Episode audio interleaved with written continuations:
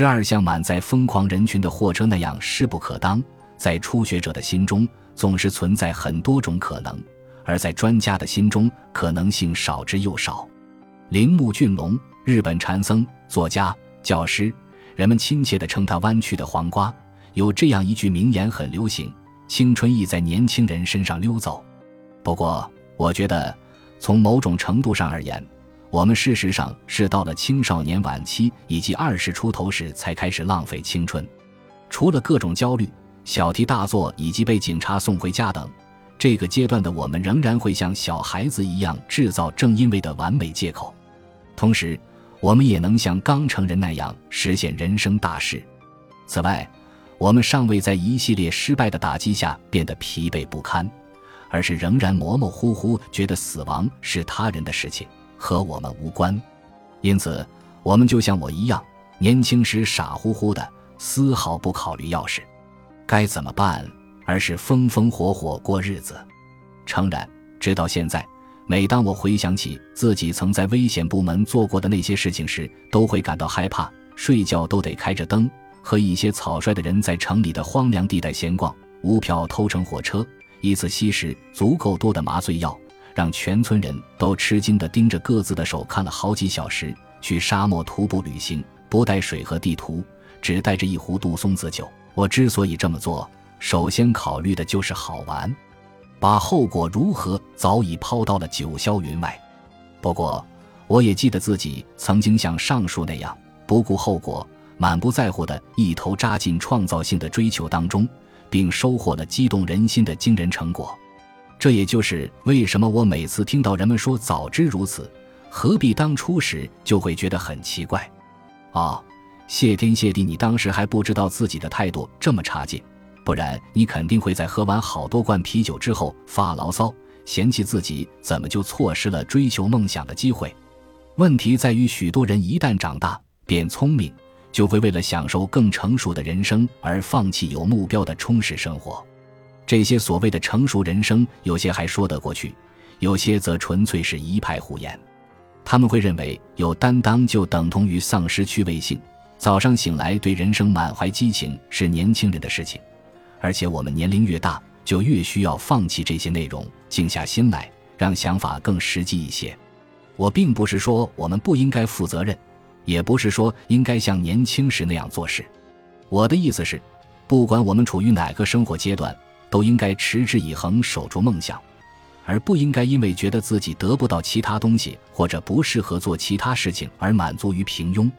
人生在世，时间有限，为什么不去喜迎人生旅程，而选择止步不前，一直到旅程结束呢？我们仍然能够去追求，并有机会实现梦想，但是在人生旅程中，需要自觉去努力克服内心的各种判断。以及头脑中对过往经历的恐惧，从而展示我们的强势。不管这一切看起来怎样，我们应该关注积极的一面，而不应该总是抓住长期积累的消极念头不放。不管面对什么，都要保持专注。做到这一点的最佳方式，便是找回内心的好奇心。我知道这样说也许听起来有些愚蠢，但是请暂时相信我。就算相比年轻时，你现在更容易对各种事物产生兴趣，你仍然能从旧日的生活经历中学到很多。因此，请回顾一下，你之前有没有什么时候感觉自己的状态最佳呢？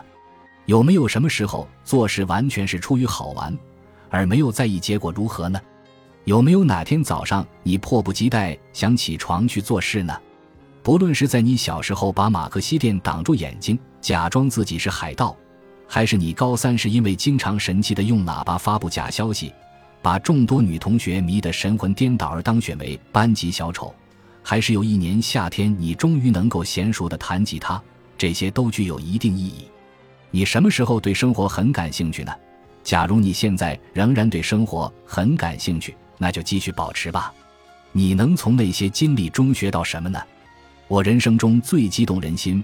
目标也最明确的时刻，要数我在 Crush 乐队当歌手与吉他手的时候。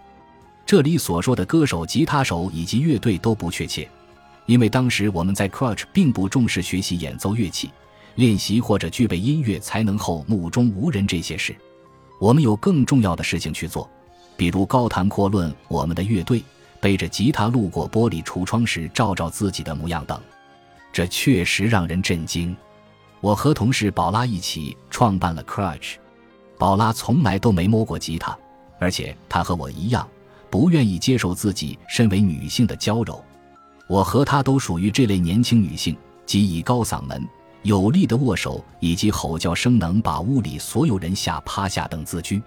我身上的男子气概源自高中时期，当时的我要比全校所有人，包括男生都高出足足一英尺。正是因为这个原因。我一直期待已久的青春期，却迟迟未来。没有一个男生约我出去，不过我总能逗得他们大笑，在篮球比赛时把他们打得落花流水。因此，我没有选择凭借女性的姿色去诱惑他们，而是直接成为了他们那样的人。宝拉从本质上说更为过激，她属于容易恼火的高智商女性，才十三岁时就像兔女郎一样成熟。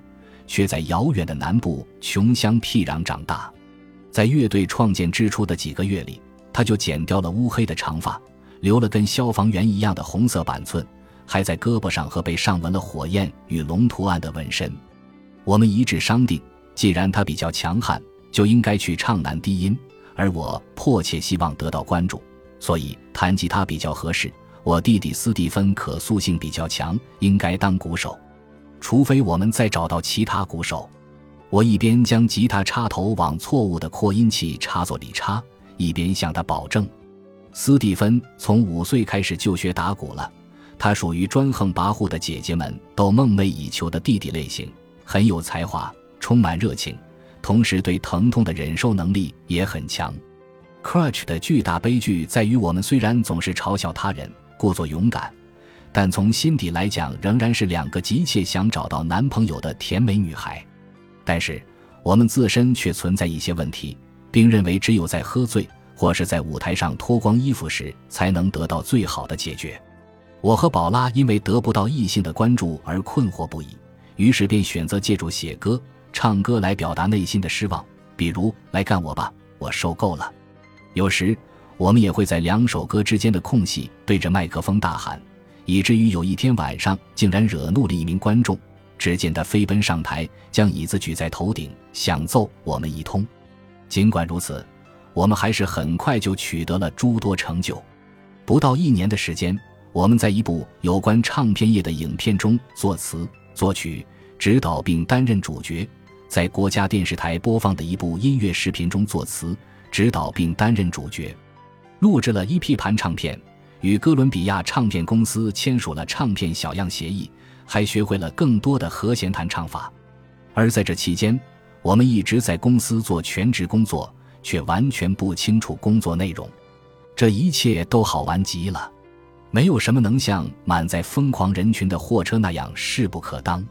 假如你曾经体验过最佳状态的感觉，如今又很难找到适合自己的人生道路。那么，请回顾自己对生活充满热情时怀有的态度，以及当时优先考虑的方面，借此帮你认清现实，助你一臂之力。以下是我在 cruch 乐队工作期间积累的一些真知灼见，至今我仍然发现它们用处很大。一，看看你能侥幸做到什么。人生很荒唐，的确如此。我们全然不知道自己在太阳系中心的这颗星球上忙活些什么。而谁他妈又知道太阳系之外又有什么？对待任何事情都小题大做，太荒唐。在生活中，不要老是眉头紧锁，拥有为什么不呢的态度更有道理。我所做的最棒的一件事，便是选择这样的座右铭：我只是想看看自己能侥幸做到什么。这句座右铭消除了所有压力，赋予了我朋克摇滚风格的人生态度，并让我认识到人生只不过是一场游戏。没错。成人身上肩负着更大担当，所承受的压力也更大。但是，来吧，朋友，我敢说，无数人可抱怨的事情比你多得多。然而，他们却非常强大，因为他们决定努力去追求人生，而不愿意以各种借口为托词，整天无所事事。采取新的方式去做你现在正在做的事情，试着这么去想：我只是想看看自己能不能成功做生意。我只是想看看自己今年能不能还清债务，再攒十万美元。我只是想看看自己能不能减掉一百磅。我只是想看看自己能不能以五万美元的价格卖出一幅画。我只是想看看自己能不能遇到心灵伴侣。让我们放下包袱，再次踏上冒险之旅。二、忘记时间。你有没有曾经在做某件事时，突然意识到时间不经意间从你身边流逝呢？这对你产生了什么影响？你多长时间会有一次这样的感受呢？当你沉浸在某件事中并忘记时间，说明你真正进入了其中。你希望尽可能多地进入其中，因此，请反思人生，看看怎样才能做到这样。首先，想想工作与私生活中有哪些事情能让你入迷。接着，考虑一下你怎样才能投入更多时间做更多这方面的事情。雇个人不是借口，将你讨厌做的事情分配给他。与擅长并喜欢做你不太感兴趣的事情的人搭伙，这样你就有空去做更多想做的事情了。假如有必要，你也可以大幅度改变工作与私生活，使你有更多时间做喜欢的事情。要把这些都搞清楚，不要像个胆小鬼似的把人生全盘交给周围环境来决定。你可以任意安排人生，因此牢牢抓住真空地带，把你喜爱做的事情列为首选。三。始终做个初学者。假如你会演奏乐器却想组建乐队，那么这样做也有很多好处。其中之一便是你不会在乎自己的演奏水平会有多差，因为你早就预料到会很差。